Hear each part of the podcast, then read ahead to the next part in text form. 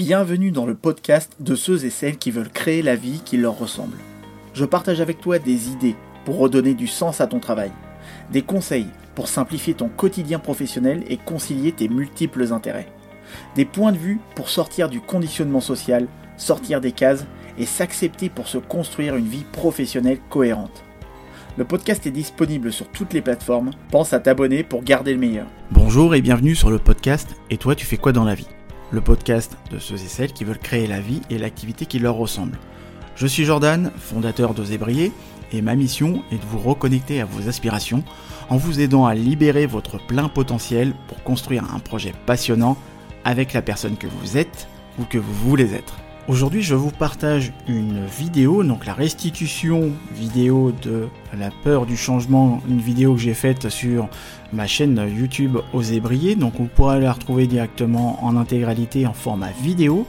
Là, j'avais envie de vous la partager parce que j'estimais que c'était tout à fait euh, approprié par rapport à l'heure actuelle, notre époque, et puis énormément de choses aussi qui sont en train de se passer dans l'actualité. Donc, je n'en dis pas plus et je vous souhaite une très bonne écoute et moi je vous dis à bientôt. La peur du changement vous bloque dans votre vie. Vous avez peur de faire face à l'inconnu ou de perdre un certain confort. Tout le monde ressent de la peur face à un changement, que ce soit lors d'un changement de région, un changement de métier, lors d'une élection présidentielle. La peur est un mécanisme de défense destiné à nous préserver d'un potentiel danger. Un potentiel danger qui pourrait d'ailleurs ne jamais arriver.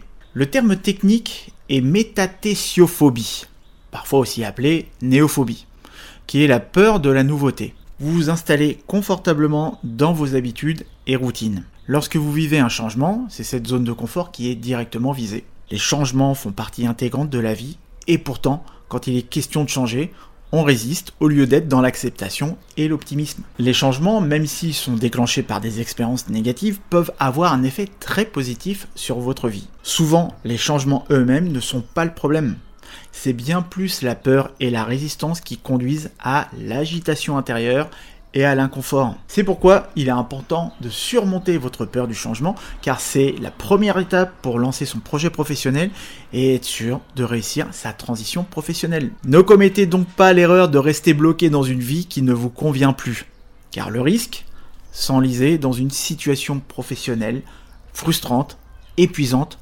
voire parfois nocive. Alors mettez de côté ce discours intérieur que vous vous répétez en vous disant j'y arriverai jamais, la réussite c'est pour les autres, c'est pas le bon moment, c'est trop compliqué. Car voici ce qui vous attend dans cette vidéo. On abordera les causes de la peur du changement, la différence entre le changement voulu et non voulu, et on terminera par cette stratégie pour surmonter sa peur du changement. On pense souvent que la peur du changement est justifiée. Après tout, les choses peuvent empirer. En fait, les conséquences du changement ne sont pas la cause directe de la peur. Au contraire, la cause de nos peurs réside en nous-mêmes. Ici, j'ai compilé trois causes spécifiques de la peur du changement. Peut-être que vous y reconnaîtrez.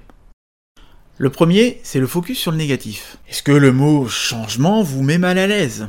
Est-ce que vous pensez d'abord aux conséquences négatives? Est-ce que votre talent caché de scénariste vous fait imaginer les pires scénarios? On est naturellement concentré sur le négatif, ce qui peut être utile dans certains cas. Car si on est déjà préparé mentalement à d'éventuels obstacles, on peut plus facilement les surmonter dès lors qu'on les anticipe. On est naturellement concentré sur le négatif, ce qui peut être utile dans certains cas, car si on est déjà préparé mentalement à d'éventuels obstacles, on peut plus facilement les surmonter dès lors qu'on les anticipe. Repensez à tous les changements que vous avez vécus dans votre vie et qui ont eu un impact positif. Peut-être que ça a été compliqué pour vous au début et que vous avez été très mécontent. Mais où est-ce que vous en êtes aujourd'hui? Est-ce que vous pleurez encore le soir quand vous repensez à votre ancien travail, à vos anciens collègues?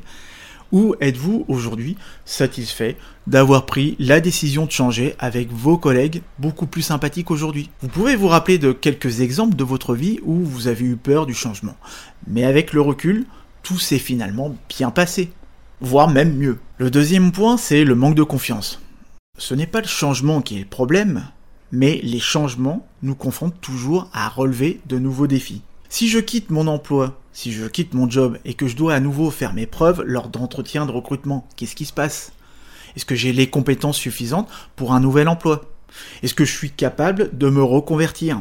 Imaginez maintenant si la réponse à toutes ces questions était un oui confiant. Oui, je peux changer de métier et trouver un nouveau job. Oui, j'ai les compétences nécessaires. Oui, je suis prêt à apprendre de nouvelles choses et j'ai même hâte de relever de nouveaux défis. La confiance en soi, ça se travaille. Et en vous faisant confiance face à ces nouveaux défis, vous surmontez la peur du changement. Car oui, vous êtes à la hauteur. La troisième cause, c'est le sentiment de n'avoir d'emprise sur rien. Lorsque le monde ne va pas si bien que ça, que tout semble être instable et que plusieurs changements volontaires ou involontaires se produisent, on a ce sentiment de perdre le contrôle de ce qui nous arrive. Dans leur livre Le syndrome du bien-être, Carl Sederstrom et André Spicer soulignent l'idée que lorsque l'on a l'impression de n'avoir aucun contrôle sur ce qui se passe autour de nous, on se rabat sur la seule chose sur laquelle on a une certaine emprise et que l'on connaît, notre corps. Est-ce que le nombre d'abonnés aux salles de sport et du nombre de pratiquants à la méditation en hausse serait en lien avec l'actualité et cette instabilité mondiale? Peut-être bien. Vous n'avez pas de contrôle dessus, mais vous avez peut-être une influence. Une action a forcément une influence, comme un bulletin de vote par exemple. On pourrait y faire référence à ce que l'on appelle d'ailleurs l'effet papillon. C'est une théorie exprimée par Edward Lorenz lors d'une conférence scientifique en 1972, dont le titre était Le battement d'aile d'un papillon au Brésil peut-il provoquer une tornade au Texas? Je vous invite à approfondir le sujet. Des incertitudes et des innovations surgissent sans qu'on les connaisse ou sans que l'on ait la moindre influence.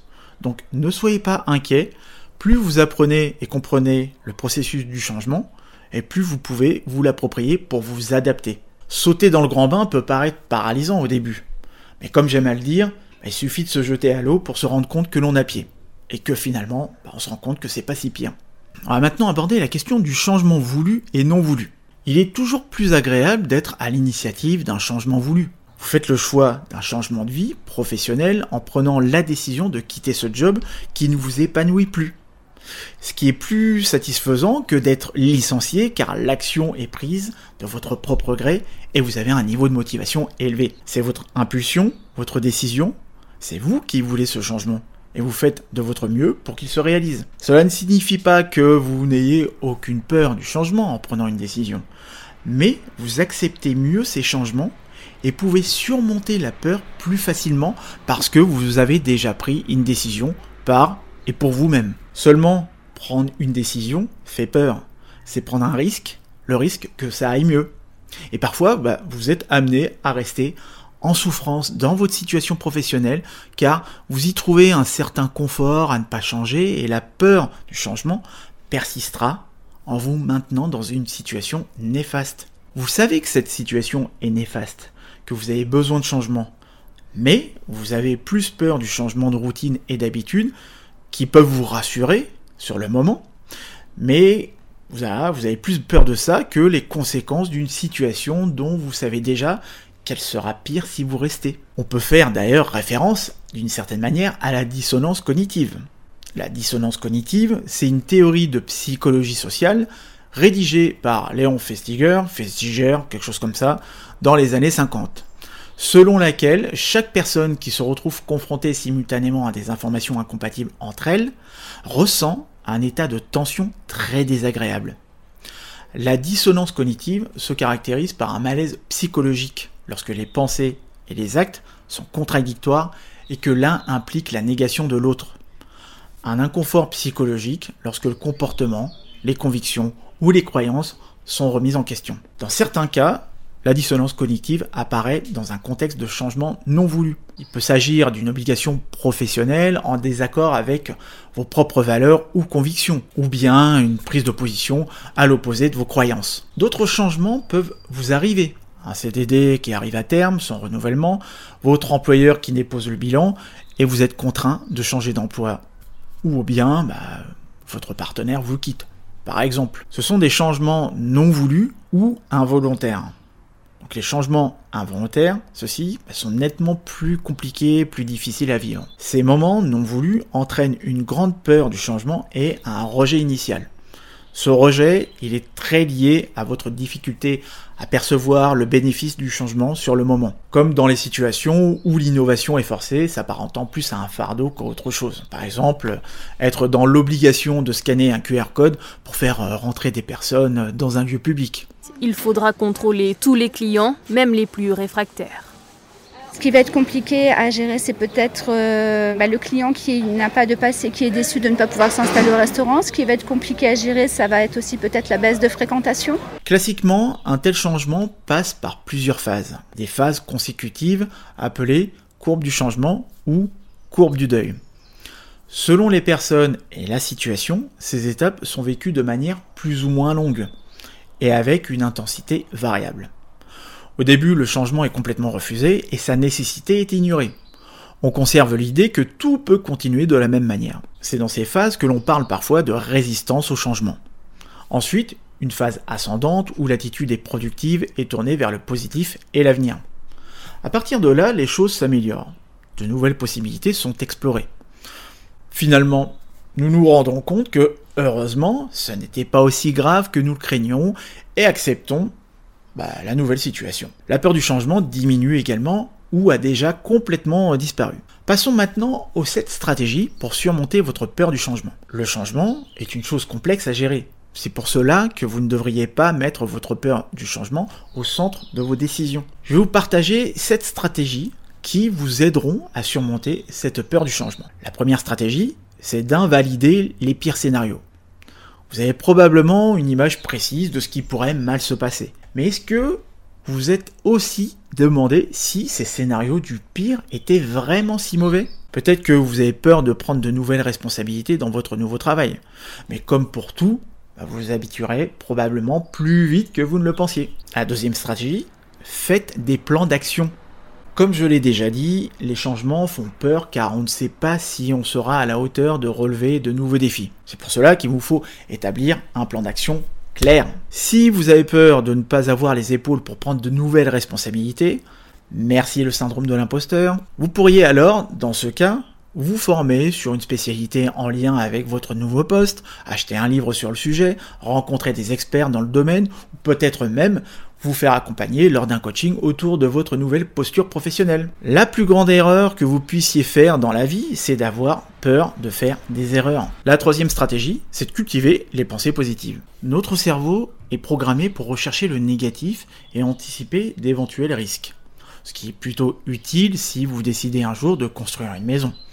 Ces obstacles et potentiels dangers identifiés grâce à votre peur du changement doivent vous permettre de garder à l'esprit qu'une fois votre maison construite, les changements seront beaucoup plus positifs. Donc, pensez aux conséquences positives dans votre vie de ces changements à venir. L'incertitude de l'avenir vous a-t-elle fait réaliser à quel point vous êtes bon dans ce que vous faites ou dans votre capacité à anticiper? Vous pouvez vous remercier d'anticiper l'avenir et d'agir.